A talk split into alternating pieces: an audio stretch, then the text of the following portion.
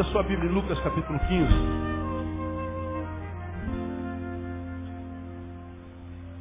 Lucas capítulo 15. Quero ler com vocês uma das parábolas mais conhecidas da Bíblia, meditar com ela bem rapidinho. Esse, esse primeiro domingo do horário de verão, Lucas capítulo 15, quero falar sobre a parábola do filho pródigo. Acho que todos nós conhecemos bem essa parábola, todos nós já ouvimos muitos sermões sobre essa parábola, muitos nós já tiramos muitos ensinamentos sobre essa parábola. Eu mesmo já ministrei várias vezes sobre essa parábola. E se os irmãos me permitirem, e me permitirão, eu quero fazê-lo mais uma vez, é, revendo algumas considerações e tecendo algumas novas. Ah, em cima da experiência desse filho que a gente chama de pródigo, é o filho que retorna, é o filho que se perdeu e o filho que, que foi, foi achado. Na, na semana retrasada eu ministrei uma palavra aqui sobre um texto da Bíblia que fala que aquele que tem perdido a capacidade de ouvir, ou seja, aquele que foi muitas vezes advertido, não se quebrantou, diz a palavra, adoecerá sem que haja a possibilidade de cura. Adoecerá sem que haja a possibilidade de cura. E nós é, pregamos naquela noite que é, existem doenças, portanto, que são incuráveis. E quais são, pastor, as doenças incuráveis? Aquelas que muitas vezes alcançam a pessoa que perdeu a capacidade de ouvir. Aquelas doenças que alcançam a pessoa que não escuta advertências e exortações. Então, é a doença da rebelião. Quando nós vivemos uma vida de rebelião, seja contra o que for, ah, o texto diz e disse naquela oportunidade que é possível que nós adoecêssemos sem que haja a possibilidade da cura. Palavra de Deus. Palavra de um Deus que tem por nome, um dos nomes, Jeová Rafa. O que, que significa Jeová Rafa? Você lembra? O Senhor que sara. Jeová Rafa diz, adoecerá sem que haja a possibilidade de cura.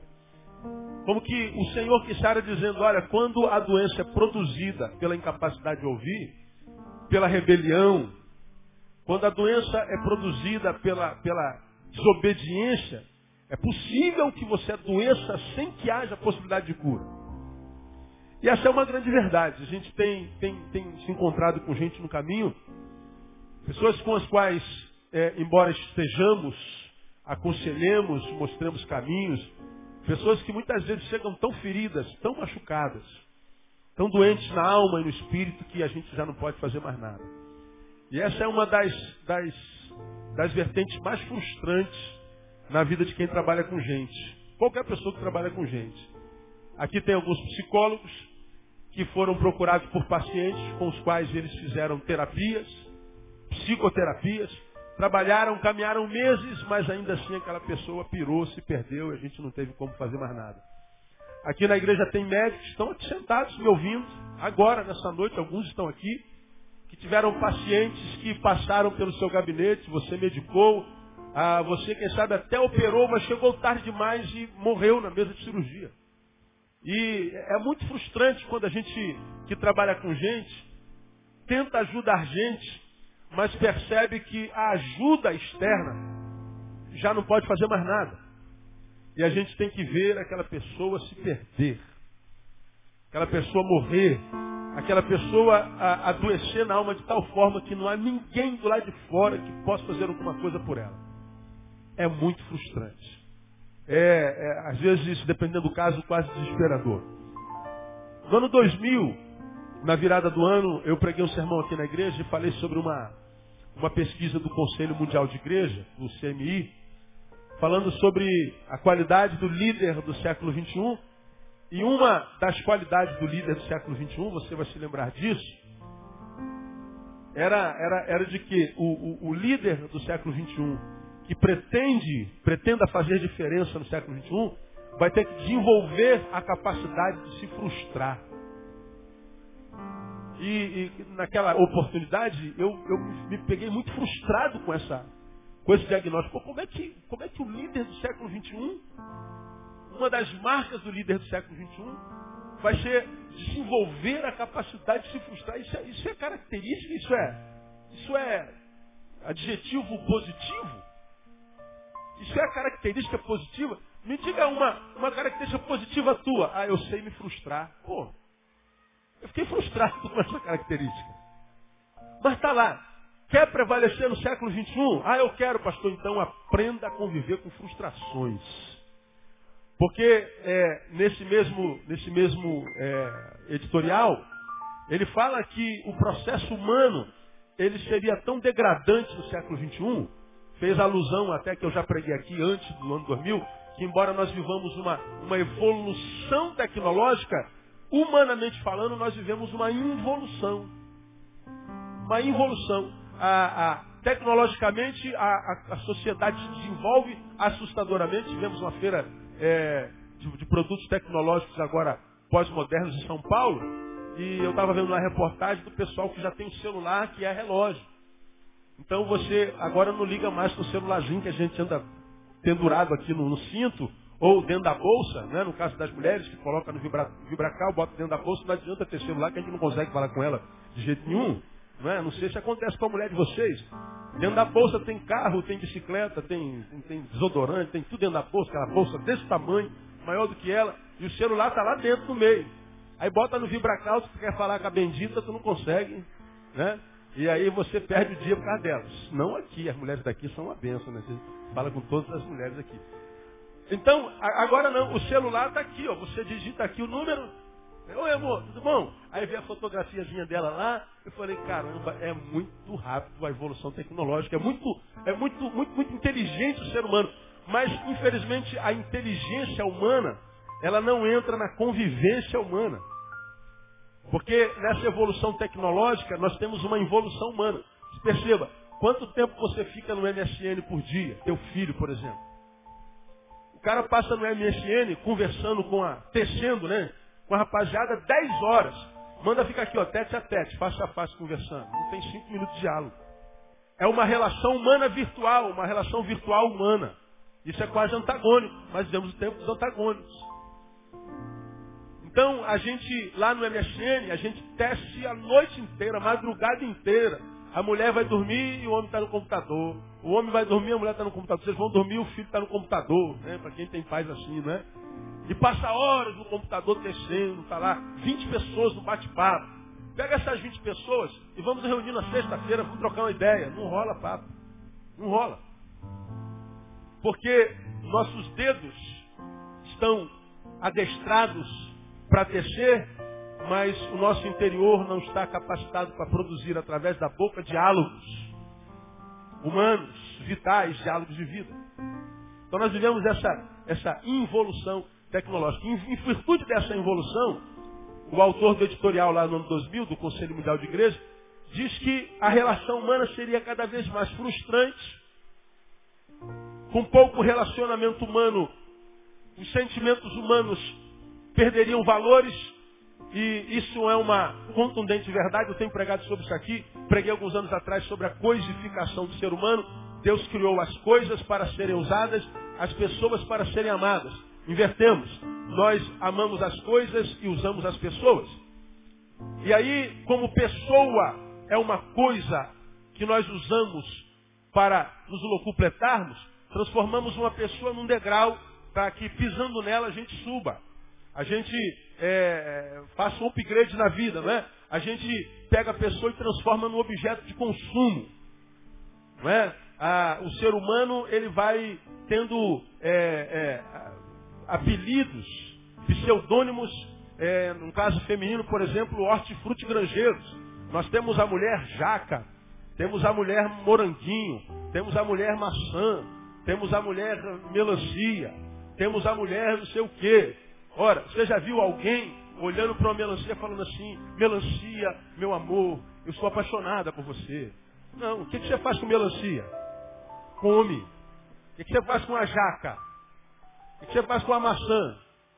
Aí tem a mulher, maçã, às vezes. Não precisa me amar, me deseje. Não há mais relação humana, é uma relação de consumo. Nessa relação de consumo, tenho pregado sobre isso aqui, nós vemos, por exemplo, essa epidemia de pedofilia que a gente vê no mundo. Sujeito doente, que não ama mais gente, gente não é gente, é coisa. É, coisa a gente não ama, a gente usa. Ele, ele vê um bebê, vê uma criança, não vê mais uma criança, um bebê indefeso. Vê uma coisa que lhe dá tesão, e como é uma coisa, eu vou usar essa coisa para satisfazer meu tesão. Aí tu vê esses, essas corjas sendo presas todo dia, mas parece praga. Vai se reproduzindo, reproduzindo, reproduzindo e não para. É, é prefeito, é, é, é desembargador, é juiz, é pastor, é padre.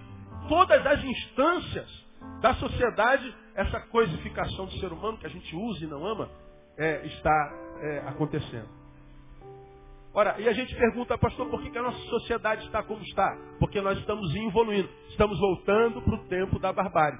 Em função de evoluirmos, ou seja, voltarmos para o tempo da barbárie, daqui a pouquinho, nós já temos isso, não sei se vocês viram algumas semanas atrás, um casal brigando na rua, ele estava numa bicicleta daquela de carga, e eles começaram a se supapar na rua, e a mulher encarando ele, ele desceu da bicicleta, pegou a mulher pelo cabelo e veio arrastando a mulher pelo cabelo, a mulher se debatendo, e ele veio arrastando a mulher pelo cabelo. Eu falei, olha que cena cômica que se não fosse trágica. Um homem arrastando uma mulher pelo cabelo. Você lembra o quê?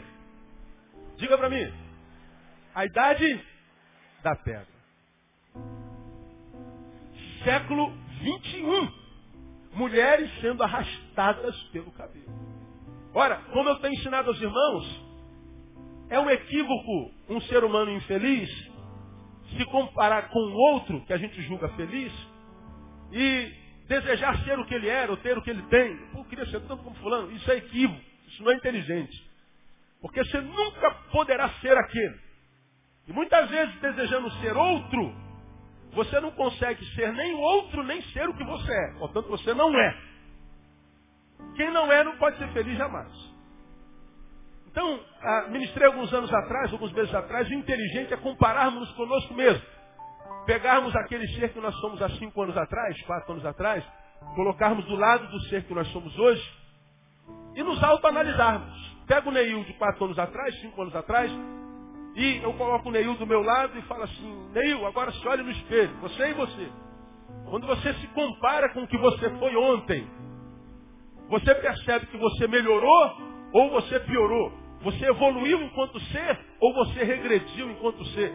Você ontem era melhor ou era pior. Ora, se eu, comparado com o que eu fui ontem, me vejo pior, portanto eu estou em processo de decadência. Me comparando com o que eu fui ontem, me vejo melhor, eu estou em processo de ascendência. Por que isso é importante, essa comparação com o que nós fomos ontem? Porque nós vamos saber, portanto, onde é que nós vamos estar daqui a cinco anos, daqui a alguns anos. Lembra que eu preguei sobre isso? Se eu ontem fui melhor do que o que eu sou hoje, eu estou em processo de decadência. Se eu não fizer nada, amanhã vou estar pior do que eu estive hoje. Se eu estou em processo de ascendência, portanto, ontem eu fui pior do que hoje, ou hoje eu sou melhor do que ontem, eu estou em processo de ascendência humana, existencial. Se eu não me atrapalhar, eu sei onde é que eu vou estar amanhã. Vou estar melhor do que hoje. Isso é prever futuro. A gente tem tanta sede de prever futuro, é só se comparar com o que você foi ontem. E aí quando a gente se compara, a gente percebe, estamos melhorando ou piorando. Agora, quando você olha para a sociedade brasileira, quando você olha para a sociedade carioca, vamos pegar a sociedade carioca de 10 anos atrás e vamos colocar do lado a sociedade carioca de, de hoje. A sociedade de hoje é melhor ou pior da de 10 anos atrás? Melhorou ou piorou? Evoluiu ou, ou involuiu humanamente falando? O que, que você acha? Melhor ou pior? Pior. Mil vezes. Com mais dinheiro? Talvez. Com mais emprego? Sim, depois do governo Lula. Um pouquinho mais de justiça social, sim. Mas humanamente, pior ou melhor? Muito pior. Bom, se comparado a ontem, nos vemos hoje pior, como é que nós vamos estar amanhã? Melhor ou pior? Logicamente, teoricamente, pior. Então, a ideia de que dias melhores virão precisa ser reconsiderado. De modo que se hoje está ruim analisando os fatos, é possível que amanhã esteja bem pior. Aí você fala assim, pô, pastor, vem alguma boa notícia do púlpito aí hoje? Não. Tem que vir, né, cara? Porque senão a gente já está mal aberto, ainda vem com a, com a realidade dessa. É a realidade. A gente só pode mudar a realidade mergulhando nela e não fugindo dela. Não se muda a realidade estudando a realidade só. É, Muda-se a realidade estudando a realidade mergulhando na realidade com coragem, doa quem doer, para transformar. Ou nós fazemos alguma coisa, ou nós vamos estar enquanto sociedade pior. Enquanto indivíduo, depende de cada um de nós. Esse texto de Lucas, capítulo 15, fala de uma família que aparentemente tinha tudo e estava muito bem. Quero ver com você para a gente se situar, porque há gente nova aqui que não conhece o texto. Lucas 15, 11, veja lá. Disse-lhes mais. É Jesus quem disse. Certo homem tinha dois filhos. O mais moço deles disse ao pai, pai, dá-me a parte dos bens que me toca. Repartiu-lhe, pois, os seus haveres. Poucos dias depois, o filho mais moço, ajuntando tudo, partiu para um país distante e ali desperdiçou seus bens, vivendo dissolutamente. E havendo ele dissipado tudo, houve naquela terra uma grande fome e começou a passar necessidades. Então foi encostar-se em um dos cidadãos daquele país, o qual o mandou para os seus campos a apacentar porcos. Desejava encher o estômago com as alfarrobas, com as lavagens que os porcos comiam. Ninguém lhe dava nada. Caindo, porém, em si, disse, quantos empregados de meu pai têm abundância de pão, e eu aqui pereço de fome? Levantar-me-ei, irei ter com meu pai e dir-lhe-ei, Pai, pequei contra o céu e diante de ti, já não sou digno de ser chamado teu filho. Trata-me como um dos teus empregados. Levantou-se, pois, e foi para seu pai. Estando ele ainda longe, seu pai o viu, encheu-se de compaixão, correndo, lançou-se-lhe ao pescoço e o beijou. E disse, disse-lhe o filho, pai, pequei contra o céu e diante de ti já não sou digno de ser chamado teu filho. Mas o pai disse aos seus servos, trazei depressa a melhor roupa, vestilha, ponde-lhe o anel no dedo e alparcas nos seus pés. Trazei-me o bezerro cevado, matai-o, comamos e regozijemo-nos, porque esse meu filho estava morto e reviveu, tinha se perdido e foi achado. E começaram a regozijar-se. Quem pode dizer glória a Deus aí? Essa é uma história de final feliz. Todos viveram felizes para sempre. Agora, na vida real, irmão, nem sempre quando a cortina fecha, a gente vive feliz para sempre. Quando a gente liga a televisão e vê as histórias dos nossos, nossos irmãos da raça humana, nem sempre a história termina feliz. Nem sempre o fim é felicidade. Nem sempre aparece lá e viveram felizes para sempre. Parece que a infelicidade tem dominado nossa geração. E eu acho que o processo dessa infelicidade que a gente vive no tempo que se chama hoje, parece com esse processo pelo qual esse jovem passou. Jesus estava contando uma parábola e várias delas, antes dela contou da ovelha e da dracma perdida, depois entrou numa parábola familiar. Olha, gente, tinha uma família tinha um pai e dois meninos. Um mais moço. Imaginemos que ele chegou aos 18 anos, achou que sabia tudo, achou que agora era homem de verdade, sabia o que queria na sua vida. Falou assim, pai, olha, eu sou teu herdeiro, só que eu não quero a minha parte da herança quando eu morrer, não. Eu quero a minha parte agora. Então o senhor vai lá, reparte com a minha parte e me dá o que é meu que eu vou embora. E aí aquele moleque que achava que era homem, cheio de grana na mão, achando que é o melhor administrador que ele já conhece na vida, administrador de si mesmo, se separa do pai, se separa do irmão, se separa da família, se separa do imprescindível e vai viver a sua vida. Muito bem. Ele vai para uma cidade distante, com grana no bolso. Com grana no bolso, a gente não conhece solidão, conhece? Não. Senta em qualquer esquina de, de, de, de, qualquer rua de qualquer cidade, bota uma lourinha em cima, né? Uma cervejinha, Logo, logo os amigos vão aparecendo. E aí, meu brother, beleza? Beleza, tá. Dá para sentar aí? Senta aí. Aí senta um, senta dois, senta três. Tu com grana no bolso, achando que é bom administrador, fala assim, olha, essa rodada é por minha conta. Quando você fala assim num bar, essa rodada é por minha conta, nossa, aí você vai receber abraço, beijo. Um monte de amigo, rapaz, eu gosto desse cara desde garotinho, sempre admirei esse camarada. Sangue bom, sangue bom, sangue bom. E ele começou a pagar, pagar, pagar. Está sozinho? Não, não dorme sozinho. Vai aparecer as jacas, as melancias, as maçãs. Né? O produto hortifruti e permita, granjeiro. Né? É, vamos botar um, uma granja no final aí. Então, o cara não dorme só. Está com grana, meu. O cara não está a pé, quem sabe ele comprou carro, se fosse aquela época, né? Comprou um cavalo bonito, uma, uma, uma charrete. Então o cara não passou necessidade biológica. Só que todo o dinheiro acaba, se a gente parar de trabalhar. Ele perdeu tudo. Quando o dinheiro acabou, a maçã acabou, a jaca acabou, acabou a melancia, acabou a granjeirada toda. E aqueles amigos cara é sangue bom desde garotinho, também não falavam mais nada. Deixaram o sangue bom e foram embora. Muito bem, ele perdeu tudo. Diz o texto que veio uma grande fome naquela terra e esse menino, que tinha sonho de viver a sua própria vida, por causa da dor e da adversidade, teve o seu sonho mudado. O sonho dele agora era se alimentar de lavagem de porco. Diz o texto que ele queria se alimentar das alfarrobas de porco.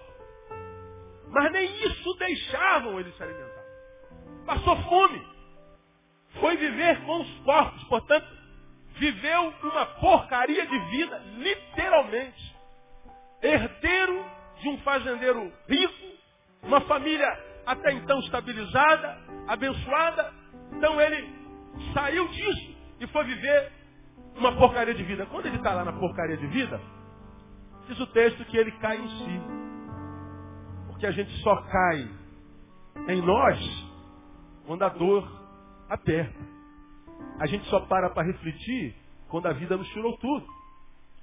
A gente só valoriza o que perdeu quando perde tudo que não valorizou. A gente só entende o que vale na vida quando já não tem mais nada daquilo na vida. E aquele moleque que achava que era grande, descobriu que era um moleque ainda a despeito da idade. E agora ele cai em si, de modo que amadurece junto com os porcos. E ele fala, caramba, cara. Quantos empregados de meu pai, empregados essa hora, estão dormindo com o bucho cheio. Eu que sou filho, estou aqui passando fome. Quer saber? Eu vou me levantar, vou voltar a ele, vou falar, pai, pequei contra ti, pequei contra os céus. Já não sou digno de ser chamado nem teu, teu filho, eu não quero mais ser teu filho. Será que o senhor pode me receber e me tratar como qualquer um de seus empregados? O pai então vê seu filho chegando longe, corre até ele, dá-lhe um abraço e manda matar o bezerro, que era o mais bonito, o mais saudável que tinha, botou o anel de herdeiro na mão e deu uma festa, meu filho estava morto e reviveu, e eles se regozijaram. Para esse menino teve cura. Agora, se Deus me der essa palavra hoje, eu acredito que existam dois tipos de pessoas aqui sentados hoje. Primeiro, alguém que está vivendo uma porcaria de vida. Pastor, eu estou vivendo uma porcaria de vida. Impossível que Deus tenha mandado essa palavra sem que aqui não haja pelo menos uma pessoa, eu acredito que existam dezenas delas, que nesse exato momento esteja vivendo uma vida a respeito da qual você diz, pastor, é uma porcaria. Eu não estou comendo lavagem, resto de comida, mas eu estou me alimentando emocionalmente de, de restos. Eu estou com inanição existencial. Estou me sentindo raquítico existencial. Minha vida é uma vida que não vale a pena ser vivida. Eu imagino que existam muita gente que esteja vivendo esse tipo de vida, porque eu não estou falando só para 1.200 pessoas, estou falando para um monte de gente que está lá naquele, naquele site agora. Estou falando para um monte de gente, centenas de pessoas que vão ouvir CD a partir de amanhã. Gente que está vivendo uma porcaria de vida, mas que sabe que ninguém nasce numa porcaria de vida, ninguém tem porcaria de vida da noite para o dia. Todo mundo que sabe que está vivendo uma porcaria de vida, sabe que a vida é uma porcaria, porque já teve uma vida que valeu a pena ser vivida. Por que você acha que a sua vida hoje está ruim? Porque você já teve uma vida boa. Por que você acha que o que você está vivendo hoje não presta? Porque você já teve um período na sua história que você acordava de manhã com alegria dizendo glória a Deus, essa vida é boa. Ora, se você teve uma vida boa e agora reconhece que tem uma vida ruim, ora, o processo de decadência se instaurou na sua vida. De modo que se você não interromper isso, você sabe onde você vai estar amanhã. Há pouca esperança. E isso é preocupante. Talvez essa palavra não diga nada a você hoje que está equilibrado, você que aparentemente está bem, você que está com suas contas pagas, você que, se comparando com o que é ontem, está ascendendo, está crescendo, talvez essa palavra não seja para você. Mas eu queria que você, para quem não é essa palavra, você estivesse intercedendo hoje, porque eu acredito, irmão, que essa noite é a noite de cura de muita gente aqui nesse lugar, em nome de Jesus. Eu vejo essa palavra de hoje como, como um pai que é Deus, que foi representado pelo pai daquele moleque que foi embora viver uma porcaria de vida, que Deus é, vê longe, longe, digamos que é onde você está, e eu, eu consigo perceber pela fé Deus aqui onde eu estou, de braços abertos, dizendo assim, filho, volta, porque a tua casa ainda é tua e os meus sonhos sobre a tua vida ainda estão de pé no nome de Jesus. De modo que eu quero que você me ajude como um profeta. Diga, irmão que está do seu lado, olha, essa palavra talvez seja para você, irmão. Não perca essa palavra aí. Diga para ele. Por outro lado, eu quero dizer para você, para quem essa palavra está vivendo a porcaria de vida. A palavra de hoje é, vai te confrontar, talvez. Então eu queria desafiar você, que está vivendo uma porcaria de vida, e ninguém sabe, a vencer a tentação de continuar fingindo que a tua vida não é porcaria. Porque quando a gente vive uma porcaria de vida e ela não é social, quando ela não é biológica, ela não aparece, parece que está tudo bem. Se você olhar para o lado, olhar para frente, olhar para trás, hoje, numa reunião como essa, a gente só vê gente bonita, gente cheirosa. Parece que está todo mundo bem, pelo lado de fora. Mas como eu tenho dito aqui, muitos por fora parecem um príncipe, uma princesa, por dentro é um mendigo. Então, se você está mendigo existencial, é, você está sendo desafiado por Deus nessa noite a não se prender na sua aparência e não se preocupar com quem está do teu lado possa pensar a teu respeito. Até porque o que pensam de mim, pensam de você, não muda nada do que a gente é por dentro. A opinião dos outros devia ser uma coisa que não deveria nos influenciar em nada, porque elas não servem para nada. Para nada. Não ajuda em nada. Só atrapalha. Então o outro, enquanto opinião, devia ser ignorado. Não enquanto ser, mas enquanto opinião, devia ser ignorado. Então, é, é, se, se, essa palavra aqui é palavra de Deus para alguém que se percebe decadente, para alguém que percebe que hoje vive uma porcaria de vida e que sabe que vive uma porcaria de vida porque viveu uma vida que valeu a pena ser vivida, Deus está falando, portanto, filho, você está tendo a oportunidade de estancar essa qualidade de vida e, quem sabe, restaurar a qualidade de vida no nome de Jesus. Porque o pai do filho pródigo está aqui nessa noite no nome de Jesus. Agora, vamos ver o processo de decadência desse menino. Como é que começou tudo? A família estava estabilizada. A família estava ali instaurada. Parece que a, a, a ideia de Jesus dá era que as necessidades estavam supridas. Mas, como que o processo de decadência se instaurou na vida do moleque? Tudo se deu através dos sonhos e dos projetos. Tudo. A desgraça dele se deu por causa dos sonhos que ele tinha na cabeça, como também a restauração dele se deu pelos sonhos e projetos que ele nutriu na cabeça. Enquanto ele estava em casa, esperando a maioridade, ele estava projetando, sonhando. Que? Quando eu fizer 18 anos, eu vou ficar aqui sendo empregado de meu pai, não. Quer saber? Eu estou crescendo, eu vou ficar aqui, estou capinando, estou cuidando do gado, estou cuidando de tudo, estou trabalhando, estou ralando, estou suando, estou acordando cedo, tem horário, tem disciplina, tem horário para dormir, horário para acordar, tem horário para comer, horário para tudo. Eu não quero mais saber desse negócio não. Quando eu fizer 18 anos, ó, eu pico a mula, eu vazo. Esse era o sonho dele, esse é o projeto dele. E esse sonho dele, esse projeto dele levou para onde? Para uma porcaria de vida. Lá na porcaria de vida ele começa a ter outros projetos, outros sonhos. Diz o texto que ele caiu em si e falou assim, cara, é empregado, a faxineira lá de casa come melhor que eu, come melhor que eu, vive melhor que eu. E aí, ele, analisando a situação, então ele projeta, quer saber? Eu vou, amanhã eu vou acordar cedo, vou voltar para o meu pai, e vou pedir perdão a ele, como quem é, se arrependeu do pecado que cometeu, eu vou pedir perdão a ele, e reconhecendo o pecado que eu cometi, eu não quero nem ser mais filho, não quero um anel de herdeiro, não quero festa, eu quero ser só um empregado para dormir lá no cantinho, com a rapaziada que um dia eu estive sobre eles, mas agora eu vou ser igual a eles. O sonho deles, dele, era voltar para a origem. De modo que a decadência do menino foi por causa de sonhos e projetos, e a restauração do menino foi por causa de sonhos e projetos. De modo que sonhos podem ser bênção na minha vida, na nossa vida, sonhos podem ser desgraça na nossa vida. Projetos são importantes para que nós ascendamos, projetos podem ser um caminho para que nós venhamos a decair. Tudo depende do sonho.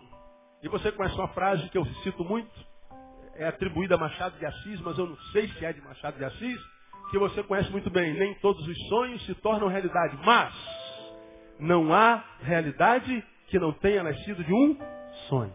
Repita comigo, nem todos os sonhos se tornam realidade, mas não há realidade que não tenha nascido de um sonho. Você consegue entender essa frase, amém ou não? Por que, que você está aqui hoje? De tarde sonhou estar aqui. Projetou estar aqui. Você chegou em casa, almoçou, tirou teu cochilo. É, tem que lembrar que hoje é horário de verão, começa às 18 horas, o sol ainda está quente. Quando foi 4 horas você acordou e você já ficou pensando, projetando, sonhando a roupa que vinha. Tem que passar uma camisa, tem que passar calça, tem que engraxar o sapato, quem faz isso, né?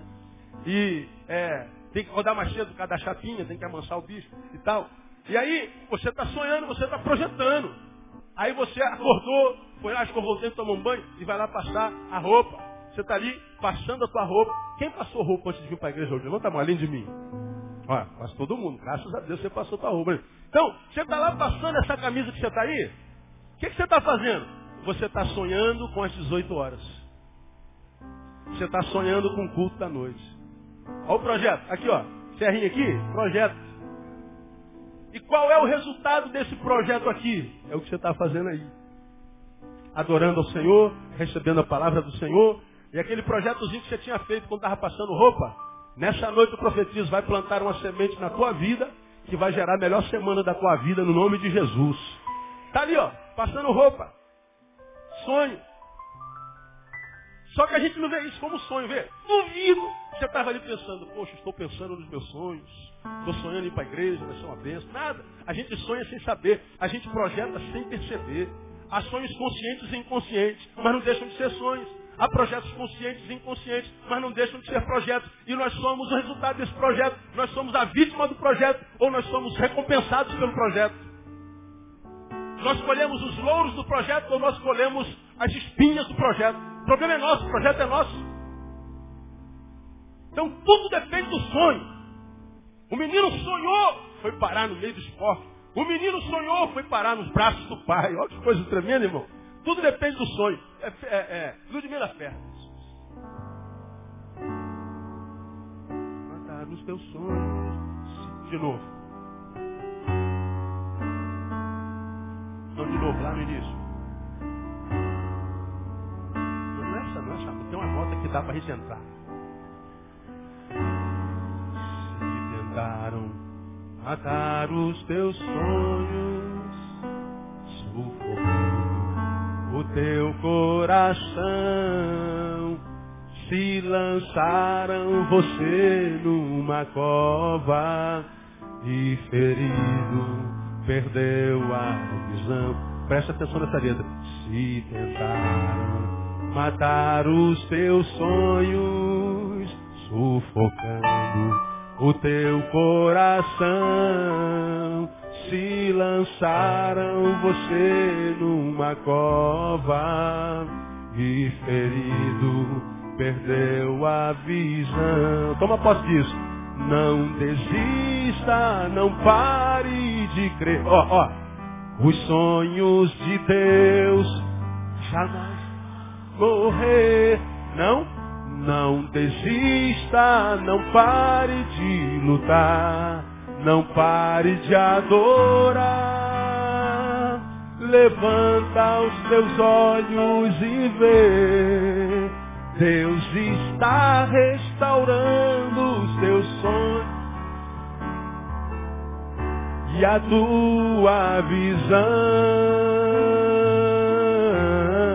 Olha, olha o que, essa música está dizendo. Quando Ludmilla até diz assim, olha, Deus está restaurando o teu sonho, Deus está restaurando a tua vida inteira.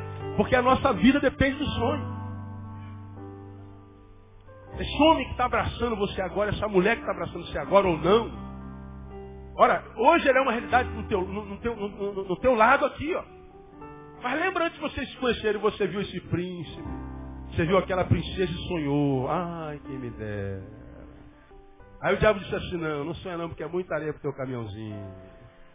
Não acontece isso? Aí você fala assim, caramba, hoje está aí sentado do teu lado, já tem filho, já tem 20 anos de casado. Alguém pode dar glória a Deus pela esposa, pelo marido aí, não? É, a. É, lá, pensando o quê? Como diria o Genésio, casei com a mulher mais inteligente do planeta. Né? Casou comigo, então uma mulher sábia. Muitas sonharam, oraram, buscaram e subiram o monte para casar comigo, como diria. Mas ela que conseguiu. Né?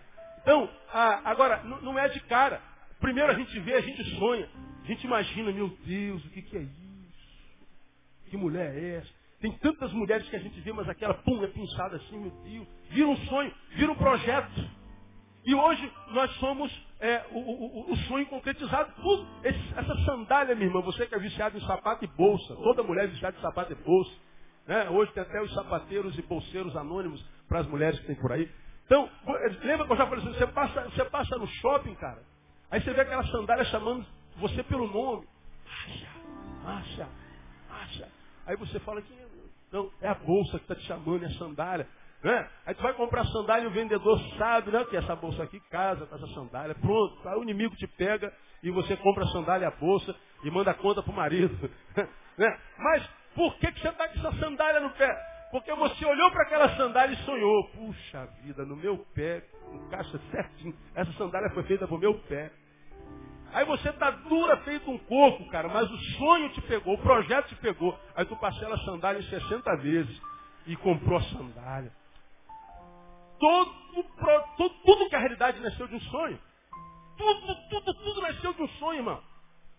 Agora, a diferença é que há sonhos que nós lembramos porque é consciente, são conscientes, e ações que são inconscientes. Esse menino não sabia que ele estava desenvolvendo um projeto foi parar na porcaria de vida. E depois, conscientemente, outro tipo de sonho, ele foi parar nos braços do pai. Agora, vamos ver os dois sonhos, características dos dois sonhos. Primeiro sonho foi sonho de liberdade e prazer.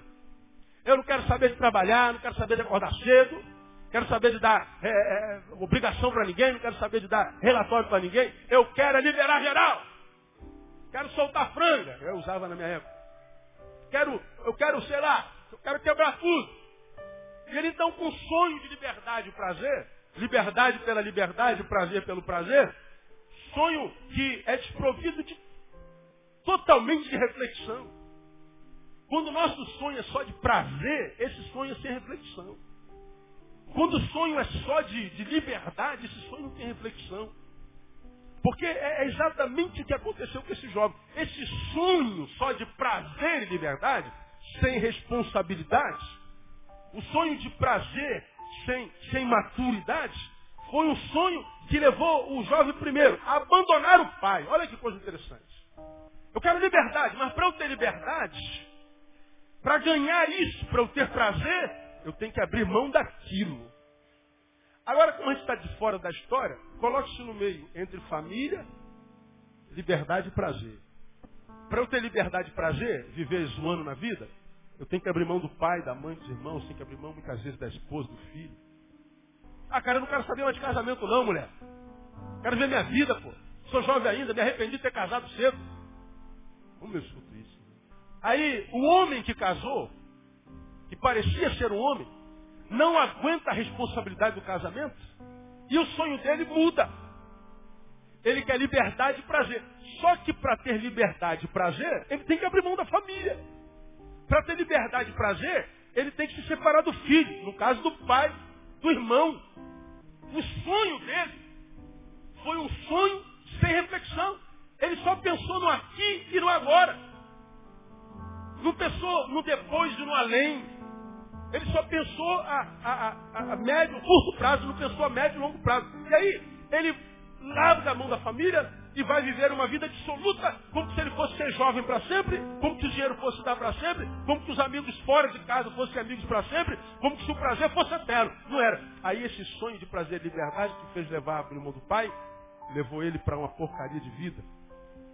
Porque ele trocou uma coisa, como eu dei aula de manhã, que tinha valor por uma coisa que tinha preço. Eu quero mostrar para você, eu aprendi isso com um pastor chamado Paulo Júnior, que é um amigo meu de Goiânia. E ele falou assim, olha, o que tem valor na nossa vida não tem preço, o que tem preço não tem valor. Já falei sobre isso aqui, se eu não me engano. É como, como é que é isso, pastor? Tem valor e não tem preço, tem preço e não tem valor. Bom, quanto custa essa camisa que você está vestindo? Ah, pastor, 30 mil reais, 15 mil reais, 100 mil reais. Então ela tem um preço. Se ela tem preço, ela não tem valor. Dá para viver sem isso. Quanto custa o teu carro que está lá fora? Pastor, meu carro custou 50 mil. Ah, o meu foi 30, o meu foi 25, o meu foi 3 mil. Bom, então teu carro, independente do preço, tem preço. De modo que se essa coisa tem um preço, isso não é valor para nós. Dá para viver sem. Tem gente aqui que não tem carro. Quanto custa a tua casa, por exemplo? Ah, minha casa custou 400 mil, a minha custou 200, a minha custou 30 mil, a minha custou 10 mil. Pois é, se a tua casa tem um preço, ela não tem valor. Dá para viver sem casa. Tem gente que não tem casa, paga aluguel.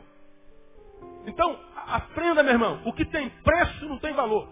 Ah, quanto custa a cervejinha com os amigos? Cervejinha custa o quê? Dois mil reais? Três mil reais? Eu não sei quanto é que custa. Agora, se tem preço, isso não tem valor. Então, se a casa tem preço não tem valor, agora vamos mudar o discurso. O lar que vive dentro dessa casa, a família. Quanto custa a tua família?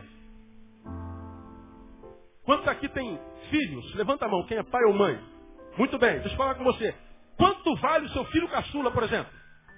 Um milhão de reais. Corte a cabeça do seu filho, ele dá um milhão de reais. Vale isso?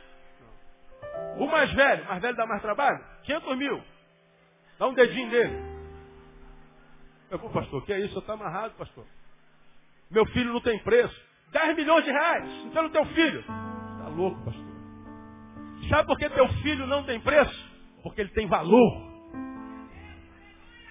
O que é valor não tem preço. Quanto custa a tua saúde? Olha, qual é a tua dívida? Pastor, estou com dívida de 10 mil. Quando eu estou 10 milhões se você me deixar botar o vírus do, da, da AIDS em você. Transfusão de sangue de AIDS.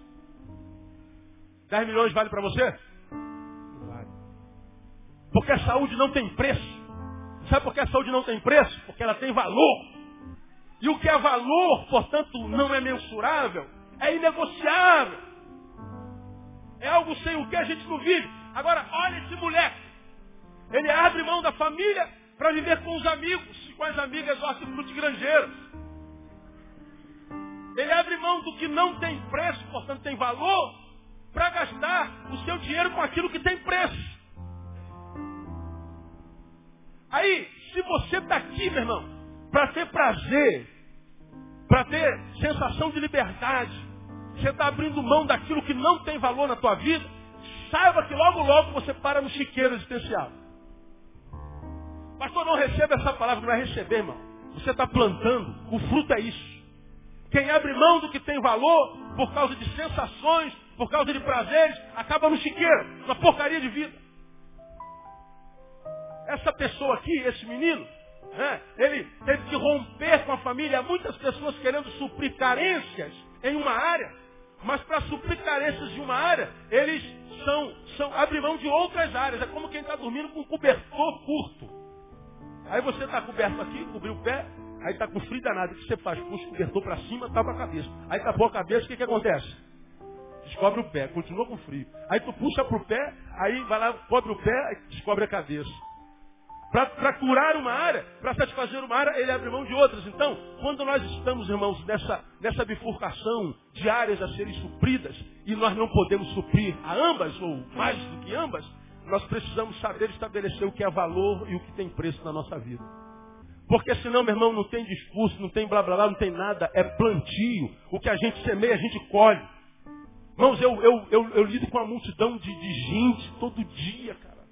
Eu posso afirmar para você de que, que, que nove, eu estou dando um chute aqui na minha, na minha estatística, nove em cada dez pessoas que a gente atende, ou eu, ou os doze pastores dessa igreja, que a gente atende, a gente atende de cada dez, nove, que estão passando por problemas angustiantes que são plantados por eles mesmos.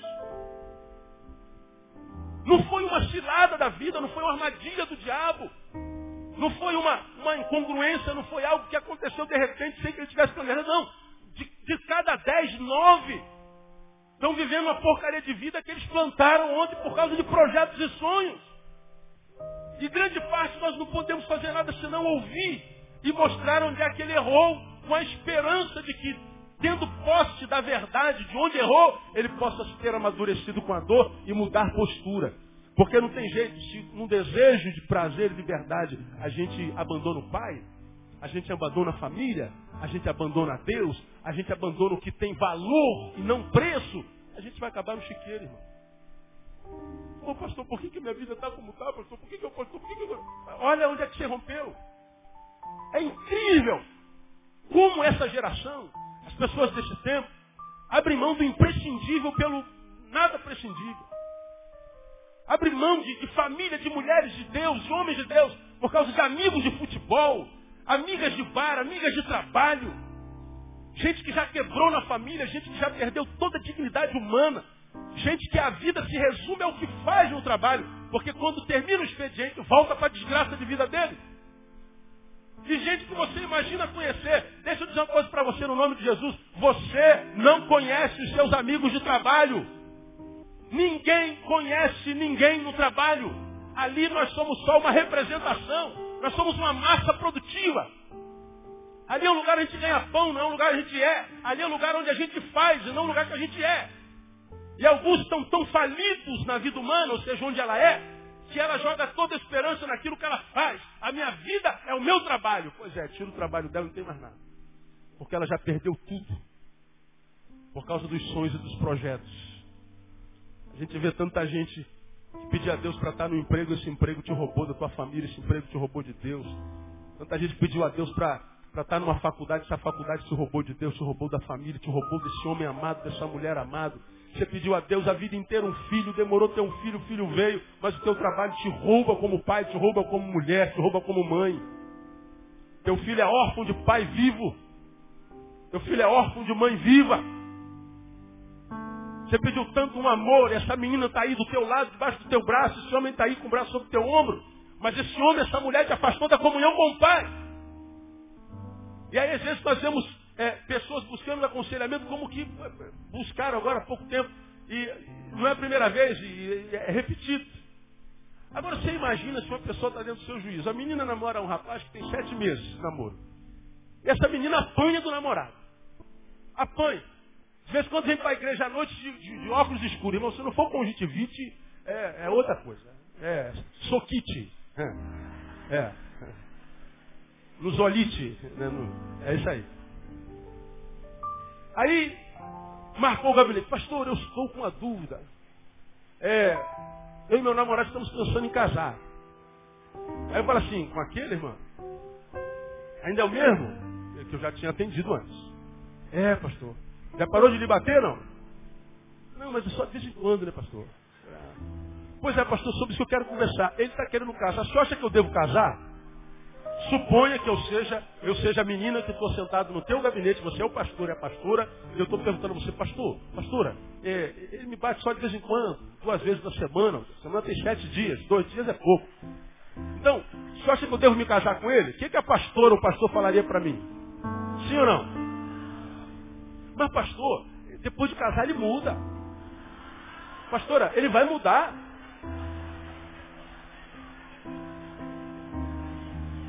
Pois é, depois de casar, ele hoje ele é um batedor, né? Ele é um batedor amador. Depois de casar, vai fazer aula com o Cleito Mangueira, que é, é professor de Vale Tudo. Aí, Cleito, que é para aprender a bater mais na mulher, entendeu? Ele vai ser o melhor lutador para poder espancar. Eu falei, minha filha, minha, vou falar como quem fala com uma filha. Primeiro, se o namorado da minha filha bate na minha filha, eu quebro ele no meio. Porque nem eu bati na minha filha. Eu estou falando sério. É, eu não estou brincando não. Não, o Cleiton é uma benção, o Cleiton, o Cleiton é um filhão. Mas se bater, quebra também. É. O moleque é sangue bom, né? É ou não é? Falei para ela, primeiro que eu faria isso.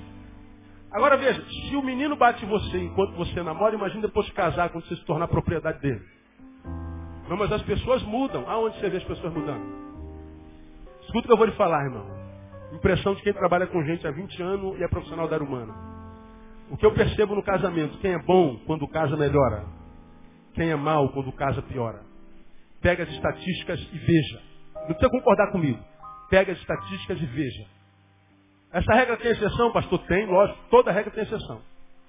Mas no todo, no geral, quem é bom em casa melhora. Quem é ruim em casa piora.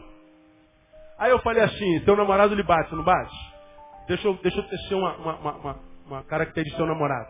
Desobedece o pai e a mãe, desobedece. Pastor, ele tem umas brigas com o pai que eu penso que ele vai matar o pai dele. E a mãe dele, não, a mãe dele é mais amena, ele, ele respeita um pouquinho mais. Mas também discute com ela. Deixa eu falar uma outra característica, inimigo do irmão, não é? Aliás, antes de eu falar inimigo do irmão, ele é, ele é, ele é caçula do meio, mais velho o quê? Não, ele é o caçula. Pois é, deve odiar o irmão mais velho, não odeia? Pastor, não se falam há anos. Ó, pastor, senhor conhece ele? Pastor, não, não precisa. Descer perfil é, psicológico dos outros é fácil. Fácil. Aí fui dando algumas características e eu falei assim, o que você acha? Deve casar ou não? Na minha concepção, você não casaria nunca. Agora, por que, que eu estou compartilhando isso aqui com você? Uma pessoa que ainda pergunta se se casa com um namorado que bate nela. É isso aí mesmo, mano. Cara, encostou já era para mandar esse cara para a glória. Mas por que, que a gente se submete? Ah, pastor, pastor, estou apaixonado. Então, amor com dor é melhor do que o não amor. Amor com dor não é amor, irmão.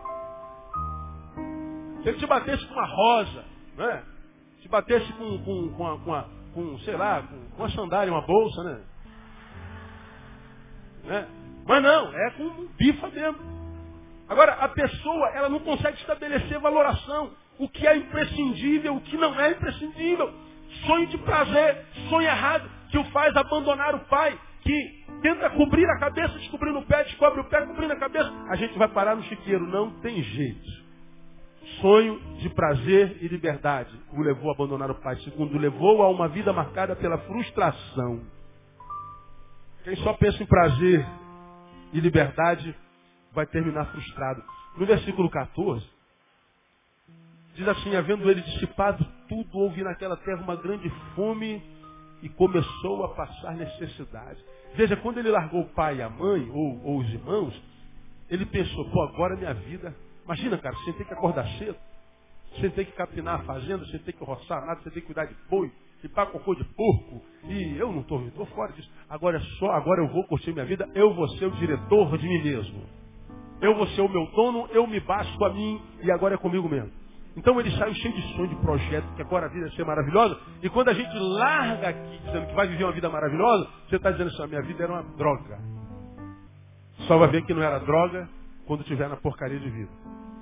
Eu era feliz e não sabia. Eu era feliz e não sabia.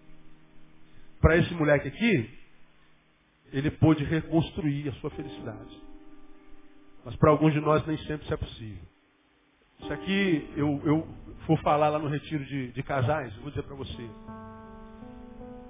Da minha experiência desses últimos cinco anos, levantando dados sobre gabinete pastoral, atendimento pastoral, encontro com gente, dados, eu tenho tudo, tudo registrado, quem eu atendo, por que, que eu atendi, qual foi o problema, a, qual foi a diversidade.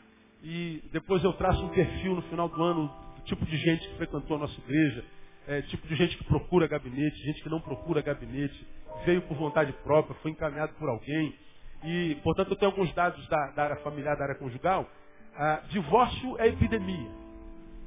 Eu tenho contato com gente que está comunicando divórcio dez vezes 20 vezes por dia. Não é só na nossa igreja, não é na nossa igreja só. Ah, nosso ministério tomou a nação inteira. Chegamos já a 170 e mais países. Pessoas que mandam e-mail comunicando, pastor, problema conjugal, problema conjugal, estou me separando, estou me separando, está acontecendo, está acontecendo. É, é 10 por dia, 20. Segunda-feira da semana passada foram 42 e-mails de gente comunicando divórcio. É tanta falência conjugal, tanta. Esse é o divórcio legal. Tem o emocional, né? Que a gente está divorciado, o casamento acabou, mas mesmo assim dura para sempre, como eu já falei aqui. Ah, em comum só o teto, mas a gente finge que é feliz para que ninguém nos julgue, para que ninguém na igreja saiba. Então, tem gente que não suporta mais ser mentiroso de si mesmo, satã de si mesmo, né? Ele não suporta mais ser infeliz por causa da língua dos irmãos. Ele chuta o balde, se divorcia mesmo e vai embora. Quer falar de mim, fale, mas eu não vou viver uma vida mentirosa, diabólica, por causa da língua dos irmãos. Então o pessoal rompe mesmo. Alguns não, alguns com medo da língua, do juízo, continuam no casamento acabado, mas que dura para sempre. Então, a, a, quantidade de gente que se divorcia é muito grande. Agora, dado que eu colhi no gabinete esse ano com os que eu atendi em processo de divórcio, de cada dez casais que se divorciaram, inquestionavelmente, sete deles se amam. 7, alguma coisa, 7,2 deles se amavam. Eu vou repetir, de cada dez, mais de sete se amavam mesmo. Mas pastor, como que uma, duas pessoas se amam se divorciam? É aquela pessoa que, embora ame sentimentalmente, não consegue mais materializar. Por causa das dores que um gerou no outro, por causa das frustrações que um gerou no outro, por causa dos traumas que um gerou no outro, por causa das mentiras que um contou para o outro, por causa das inverdades que um contou para o outro, e mais, por causa das verdades não compartilhadas com outros. Porque o problema no casamento não é só mentira. Um dos grandes problemas no casamento é a verdade não compartilhada. Tem alguma diferença, pastor? Tem mentira que você é, distorce. A verdade é o que você deixa de contar, a verdade não compartilhada. Deveria ter compartilhado. Aconteceu aquilo, então compartilha, porque você sabe que isso tem, tem a ver com um casal, então a gente não compartilha. O que, que acontece? O outro vai saber pela boca de terceiros. Você não mentiu, porque ela não perguntou nada. Por que você não me disse? Porque eu achei que não era relevante. Tanto é que ela, quando soube por outros, se aborreceu. Então, verdades não compartilhadas também acabam com o casamento. E a gente vai se ferindo, a gente vai se maculando. Um probleminha a cada dia, um probleminha a cada semana. É como aquela água mole em pedra dura, tanto bate até que fura. A gente, é, se, se, eu ficar aqui, ó, batendo nesse ossinho aqui, é, por hora não sinto nada. Mas se eu ficar aqui durante uma hora, vai chegar uma hora que eu não vou estar aguentando mais bater nesse ossinho. Porque são pequenos ataques que são pequenos e não fazem nenhuma diferença porque são, são, são poucos produzidos, mas na medida que eles são produzidos constantemente, eles vão gerando dor, gerando dor, daqui a pouco minha mão está roxa, minha mão nem abre nem fecha mais, tanta dor. Uma coisa que é pequenininha hoje, daqui a uma semana pode ser um gigante. E a gente tem um probleminha hoje, um probleminha amanhã, um probleminha depois de amanhã, outro probleminha, probleminha, probleminha. De probleminha em probleminha, eles vão se acoplando no outro, como aquele brinquedo Lego, daqui a pouco a gente está com um problemão. A gente se ama, mas eu não confio mais nele. Eu a amo, mas eu não tenho mais intimidade. E aí, mesmo amando, acaba. Depois que se separam, eles acabam construindo vidas individuais. E às vezes a vida individual construída a posteriori não gera alegria no coração de nenhum dos dois, porque no fundo um carrega o outro dentro de si. Aí essas relações só podem gerar frustração. Como tem gente frustrada no amor, meu irmão? Como tem gente frustrada na vida. E o problema da frustração é que ela nos incapacita a tentarmos de novo. Me frustrei na hora que eu tenho que começar de novo, o cara vai dar errado, não pode ser. Não vai lá, cara, vai dar certo, mas e o medo? Porque quando a gente nunca teve uma frustração naquela área, a gente se entrega de cabeça. Porque a gente só vai com o sonho. Mas quando o sonho se frustra, tem que começar de novo, a gente tem um trauma do relacionamento anterior. A gente tem um trauma do projeto anterior. A gente tem medo de se entregar. E quando se entrega, não se entrega toda ao todo. De modo que a gente se relaciona, mas se relaciona não com o outro inteiro, mas com o outro pela metade. Frustração. Quanta gente traumatizada pelo outro.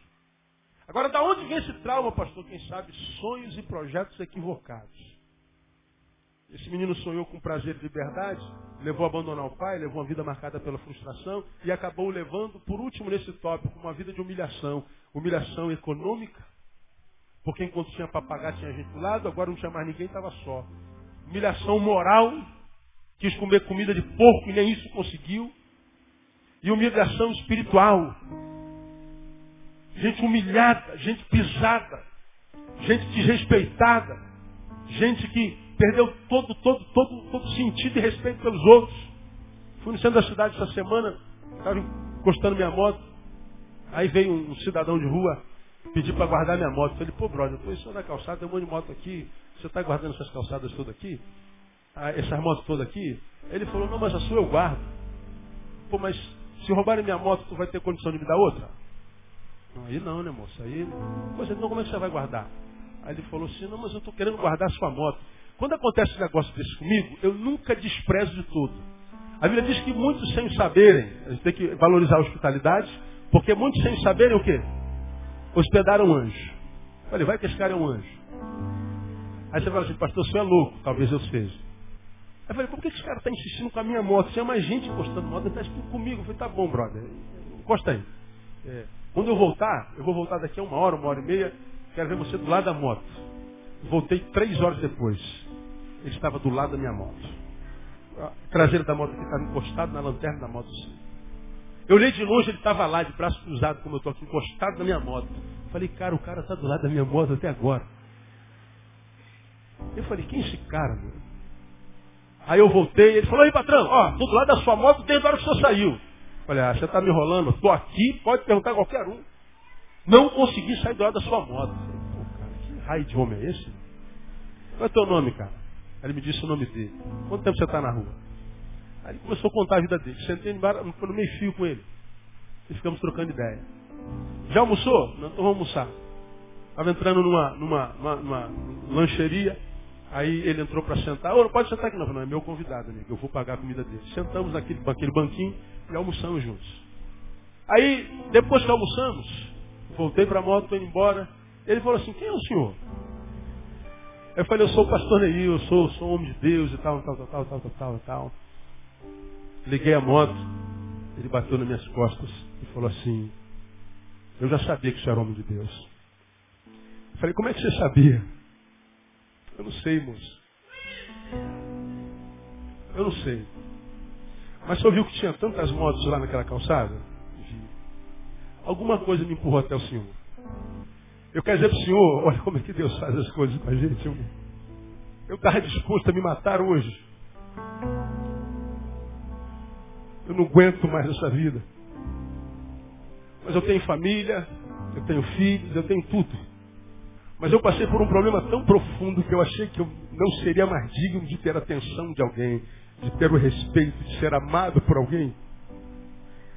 E o Senhor me botou sentado num bar e almoçou do meu lado sem me conhecer, eu estou fedendo. Como pode alguém almoçar do lado de alguém que está fedendo?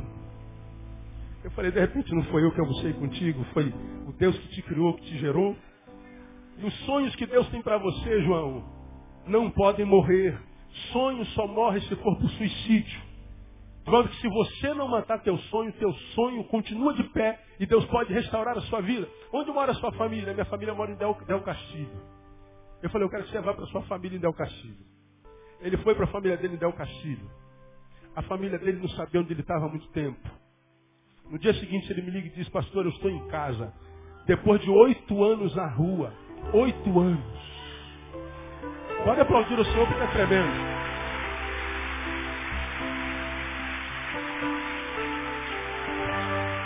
Aí você fala assim,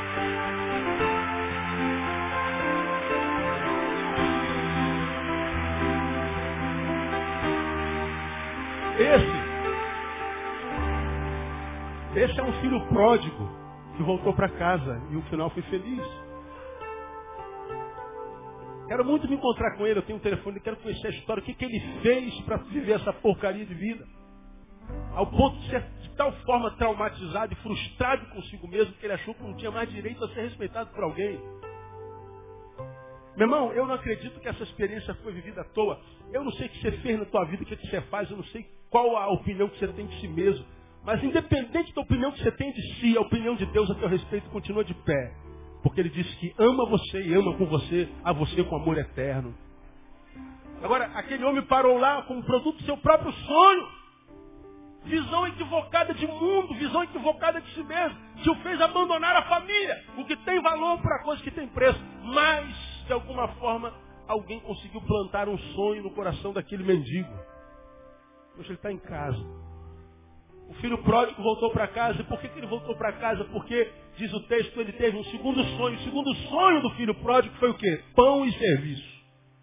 O primeiro, prazer e liberdade. O segundo, pão e serviço. Ele está aqui agora, vivendo uma porcaria de vida. Ele diz assim, pô, tem gente na minha casa comendo pão, eu estou aqui morrendo de fome, lá é empregado, eu sou herdeiro. Os empregados que servem meu pai estão vivendo melhor do que eu, então vou voltar e eu quero só agora ser um servo. Pão e serviço. Olha que sonho diferente. É sonho de utilidade. Sonho de fazer a vida valer a pena. E esse sonho o levou à conscientização e arrependimento. Diz o texto, caindo em si.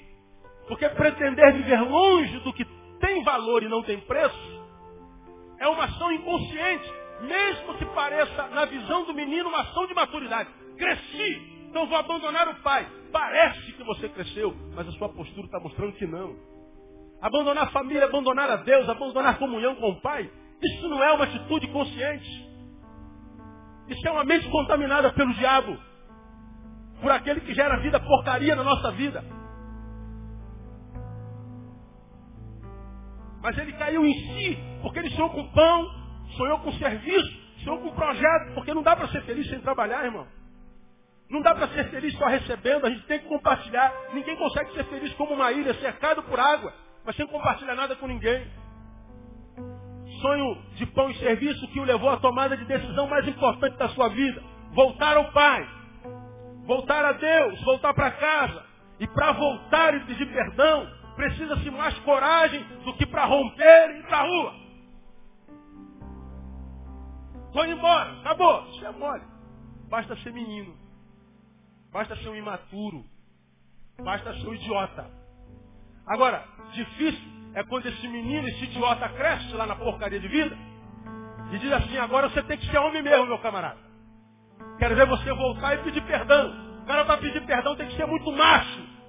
Para dizer, olha, eu errei, tem que ser muito homem. Para pedir perdão tem que ser grande demais. É como quem acha que é valente, acha que é macho, porque bate, porque arrebenta, porque mata. Para matar, é, é, basta ser um tolo, um escravo da sua própria emoção, um descontrolado, um doente mental que não consegue controlar o seu próprio corpo, as suas próprias emoções, e dá um tiro na testa de alguém. Isso qualquer tolo, qualquer retardado faz. Eu quero ver devolver a vida. Vai lá e põe ele de pé de novo. Acabar com a família, basta ser um trouxa como esse aqui, ó. Agora eu quero ver ser macho para falar assim, amor, eu errei. Filho, papai pecou. Pai, eu pequei contra ti. Eu achei que era alguma coisa, mas agora, na dor, eu estou vendo que eu não era nada daquilo. Minha visão de mim mesmo estava equivocada. Agora eu estou vendo que eu sou uma porcaria de gente. Eu vou dizer uma coisa para você: quem se sabe porcaria de gente já está deixando de ser porcaria e está se transformando em gente de verdade. Quem se sabe doente já está no processo da cura. Quem se sabe idiota já está sendo batizado pela sabedoria. É o que aconteceu com esse menino aqui é, o levou a tomada de decisão. Ele não só cai em si, não só reconhece o seu erro, não só percebe que o que tem preço dá para viver sem, o que é, tem valor não tem preço, não dá para viver sem, mas ele não ficou só, não. ah meu Deus, e agora? Eu, eu, eu, eu errei, pois é, já sabe que errou, então volta! Volta para casa, irmão. Volta para os braços do Pai. Tem que ter coragem, termino. Segundo sonho, pão e serviço levou a viver na nova vida, uma nova vida com Deus. Coloca o anel de herdeiro. Bota uma roupa nova. Mate o melhor bezerro, vamos celebrar. Porque meu filho estava morto e reviveu. Bom, ele estava morto, mas não houve enterro nenhum. Porque o pai não está falando de uma morte biológica nem física. Está falando daquela morte que eu prego sempre a vocês, a morte que o diabo impinge no ser humano longe de Deus. O diabo disse a Bíblia que o diabo veio para roubar, matar e destruir. Você já aprendeu que o diabo mata sem tirar a existência. É a morte psíquica, a morte emocional, a morte existencial. Uma morte que te rouba de você e deixa dentro de você um buraco do teu tamanho, um buraco do tamanho de Deus. Uma morte que te deixa com a agenda atribulada, cheia. Uma morte que te deixa bonito e bonita. E todos olham para você e dizem assim, poxa, esse cara é fera, essa mulher é maravilhosa. E você adora ouvir isso porque é tudo que você tem de boa notícia na tua vida. Ele me chamou de gostosa, eles falaram que eu sou fera. Você gosta de estar no meio deles porque é o único lugar onde você parece ter um momento de felicidade. Porque quando você está sozinho, você tem que se olhar no espelho e se encontrar com o seu travesseiro.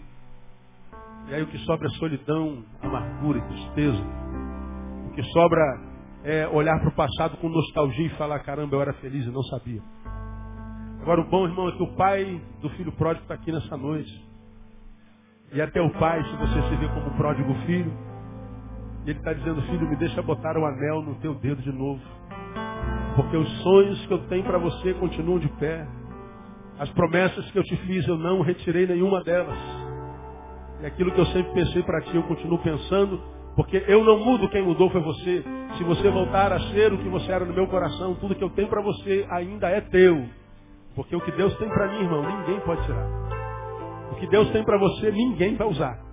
Deus tem uma roupa para você, não adianta que não tenha irmão mais velho nem mais novo que vai usar isso. Essa roupa vai apodrecer no armário, porque Deus não divide o que é teu com ninguém. O que é teu é teu. Se Deus está aqui como Pai querendo restaurar a tua vida, Ele sabia que você vinha aqui hoje. De modo que você pode falar, Deus, eu estou voltando para casa. Deus, eu não quero mais viver essa porcaria de vida, eu não quero viver essa vida que parece, mas não é. Eu quero viver uma vida que vale a pena ser vivida. Terminei minha palavra. Aqui termina o meu papel. Nós vamos cantar Sonhos de Deus, de Ludmila Ferber. Se essa palavra foi para você, eu não vou fazer nenhum apelo, não vou fazer apelação, não vou fazer nada. terminando o culto com essa canção. Pastor, essa palavra foi para mim. Estou vivendo uma porcaria de vida. Eu quero voltar para os braços do meu Deus, quero voltar para casa, quero voltar para o meu Senhor. Quero voltar para onde, de onde eu nunca jamais deveria ter saído. Eu posso afirmar para você, pela fé que Deus tem colocado no meu coração. Meus braços, os braços de Deus estão aqui, não os meus. Os braços de Deus estão aqui dizendo, filho, vem.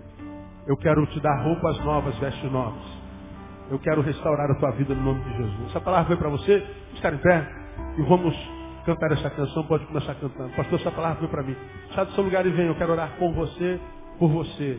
E quero abençoar a sua vida no nome de Jesus. Eu posso não conhecer você, mas papai conhece. E Ele quer restaurar o que já foi quebrado.